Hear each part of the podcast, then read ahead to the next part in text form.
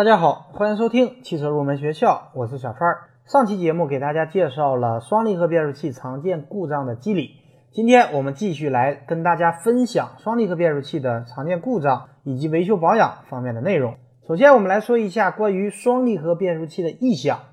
双离合变速器换挡过程中，档位的选择切换最终需要通过换挡拨叉来完成。换挡拨叉工作的时候容易产生异响，这个是双离合变速器的异响来源之一。而很多异响也可能是由于油压的不稳，比方说油压过高，就可能导致换挡拨叉在切换时产生异响。另外，离合器总成也是换挡过程中的一个异响的来源。说过了异响，我们再来说一下双离合变速器抖动的问题，特别是干式双离合变速器，它碰到的比较多的。就是二档加油抖动的问题。新车的时候，车主感觉不到抖动，但是大部分车主在行驶了一定的里程之后，就开始感觉到二档加速抖动。这是因为离合器片由于某种形式的磨损，造成压片、摩擦片表面出现硬点，在结合时发生抖动。抖动最容易发生在二档这个位置，因为二档是堵车时最常用的档位。二档离合器片经常处于无法均匀摩擦的状态。D 档行车时，一档换二档瞬间完成。如果此时油门稍大，就立即跳入三档，然后踩一下刹车，又回到了二档。堵车时呢，则会反复不断的进行这个操作。一般来讲，负责二四六 R 档的离合器片容易出现硬点。那么为什么只有二档会抖动呢？而四档和 R 档不抖动呢？这是因为二档处于起步阶段，需要扭矩较大，因此呢，二档离合器片出现不平时，抖动现象十分明显。R 档虽然扭矩要求也高，但是因为挂 R 档时车辆停稳有缓冲的时间，给油时离合器片已经充分结合，所以感觉不到明显的抖动。关于双离合器的故障，就给大家介绍这么多。来给大家做一个总结，双离合变速器的故障主要来源还是双离合变速器的控制上，而故障点主要是电子液压模块和双离合器本身。故障现象大多表现为在起步、停车以及换挡过程中存在一定的顿挫感和制动感，故障灯闪烁，并且只能以个别的档位进行行驶。还有就是发动机转速自行升高，在换挡时存在异响等等故障现象。如果大家的车子出现了故障，一定不要忽视，因为双离合变速器离不开温度控制，因温度过高而带来的烧毁离合器损失和代价是非常大的。所以，如果大家发现变速器报警的时候，一定要及时送修，而不要忽视而长时间继续行驶。对于上述故障，一般采取的维修方法是：首先对变速器软件进行刷新，如果不能够解决问题，再更换电子液压控制单元，甚至需要更换双离合器总成或者变速器的总成。另外，通过调整离合器轴向间隙，在个别的情况下也能够解决问题。实际上，随着电控技术的进步，摩擦片材料的更新和换挡逻辑的不断的优化。目前双离合变速箱的成熟度越来越高，故障率也越来越低，使用寿命也大大的延长。所以很多朋友会问：双离合变速器的车能买吗？实际上是没问题的，是可以买的，但是还是要注意平常的使用和养护。下面就来跟大家分享一下关于双离合变速器的使用和保养方面的内容。首先，我们来说一下双离合变速器在使用中的一些现象。首先来说后溜现象。为什么配备双离合变速器的汽车会有溜车的现象呢？这是因为当我们踩刹车时，离合器会分离；当我们松刹车时，离合器会结合。而离合器从分离到结合的这个时间差，会造成动力输出短时间中断的情况，这也是导致双离合变速器溜坡的根本原因。那么，为什么 AT 手自一体变速器就没有这种情况呢？这是因为当我们松开刹车，液力变矩器。会持续运转，提供足够的扭力，让车停在原地。但是双离合变速器则不同，当我们踩刹车时，离合器会断开，由刹车来控制住车辆，所以才有了后溜的这个现象。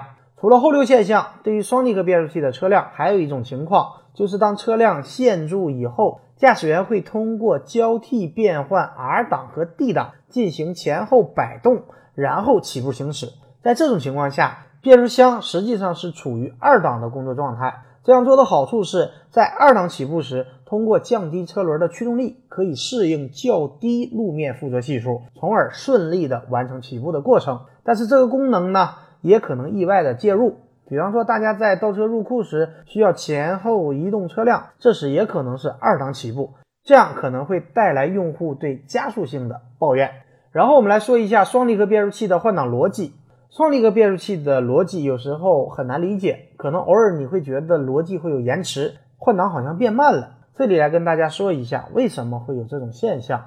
双离合变速器至少有两个传动轴，一根负责奇数档位，一根负责偶数档位，这样可以让离合器提前准备下一个档位。比方说现在在一档，它可以预备好二档，之后它只要断开一档的离合器，结合二档的离合器。如此之后，车辆就已经在二档了。所以换挡主要是通过断开和结合离合器，而不是真正的切换到二档上。所以双离合变速器升档很快，它需要预测你需要什么档位，这取决于变速器的标定逻辑。举个例子，你踩刹车减速，这多半意味着你需要一个更低的档位。你踩油门加速，意味着你需要一个更高的档位。变速箱会预先选好他认为你需要用到的档位。那么，为什么有的时候我们会感觉到延迟呢？给大家举个例子，在市区拥堵路面，起步升到二档很平顺，没有问题。电脑判断你要继续跑，升到三档，就把三档预先挂上了。就在这个时候，前面突然有个车加塞了，这个时候我们踩刹车减速。变速箱需要先断开高档位，再挂入低档位，这个过程就要比升档的过程更复杂，需要比升档更长的时间，所以你会觉得换挡速度慢了下来。还有一个例子，比方说你遇到红灯踩刹车，变速器会把所有的离合器都断开，当你还没停下的时候，或者刚要停下的时候，这时候绿灯亮了，此时你踩油门起步就会感觉反应慢。这个延迟在于变速器认为你会停下，所以就切断了所有的离合器，而再次踩油门起步，离合器结合需要时间，因此呢，你就会觉得有延迟，反应慢。以上就是双离合变速器在使用中大家可能会遇到的一些现象和原因。下面来给大家讲一下双离合变速器在使用中的一些注意事项和技巧。第一点，不要长时间的低速蠕行，脚踩在刹车上缓慢向前蠕行。在这种情况下，一档的离合器不能完全结合，因为刹车对于双离合变速器来说有着很重要的作用。双离合变速器没有液力变矩器，它只能靠刹车来判断、控制离合器片的结合和分离，进而实现动力的中断和接通。频繁的踩刹车意味着离合器长时间进行半联动，因此呢会产生磨损。尤其是当你在爬一定坡度的时候，车子会遇到很大的阻力，速度不够时无法完全结合，会产生滑动。虽然离合器可以承受磨损，并不是完全经不起磨损，但是如果想要离合器寿命更长，那就尽量减少蠕行的时间，可以在前方让出一小段距离，然后再跟上去，让离合器完全结合。如果遇到了特别拥堵的路段，拥堵距离很长。大家可以尝试使用手动模式，进而降低换挡的频率，减小摩擦，降低发热。特别对于一些干式双离合变速器的汽车来说，还是具有一定的意义的。第二点，双离合变速箱使用离合器片进行动力的结合和分离。由于离合器在结合时需要利用半联动状态消除转速差，因此在挂入 D 档时，不要挂入以后就立即大油门猛烈加速，最好是等待一秒钟。当伺服机构控制动力接通输出以后，再加油提速，不要起步就猛烈给油，弹射起步就更不提倡了。弹射起步可能会弄坏我们的车子，所以不能够总玩。第三点，我们来说一下，在遇到红灯时，需不需要把档位切换到空档的问题。大家可能会觉得一直挂 D 档闷着，这会磨损离合器。那么到底是否需要挂入 N 档呢？事实上，工程师会考虑到这个问题。当你踩下刹车踏板想要停车时，变速箱会自动切断所有离合器的连接，车处于实际上的空档，因此你的离合器不会磨损。所以，如果是短暂的停车，并不需要挂入空档，电脑会处理好。而如果是时间长的停车，大家要把档位切换到 N 档，并拉紧驻车制动器。第四点，来跟大家说一下双离合变速器汽车进行牵引操作需要注意的一些问题。首先，变速箱需要置于 N 档，另外牵引车速不能够超过五十公里每小时，牵引的距离不能够超过五十公里。之所以这样做，是因为在牵引的过程中，油泵没有被驱动，没有润滑，因此呢，大家需要遵循刚刚讲到的规则进行牵引，否则可能会损坏我们的变速箱。同时，大家也不能够采用牵引的方式来启动车辆。第五点，冬季热车不要原地怠速预热时间太久，采取慢速行驶预热是最佳的方案。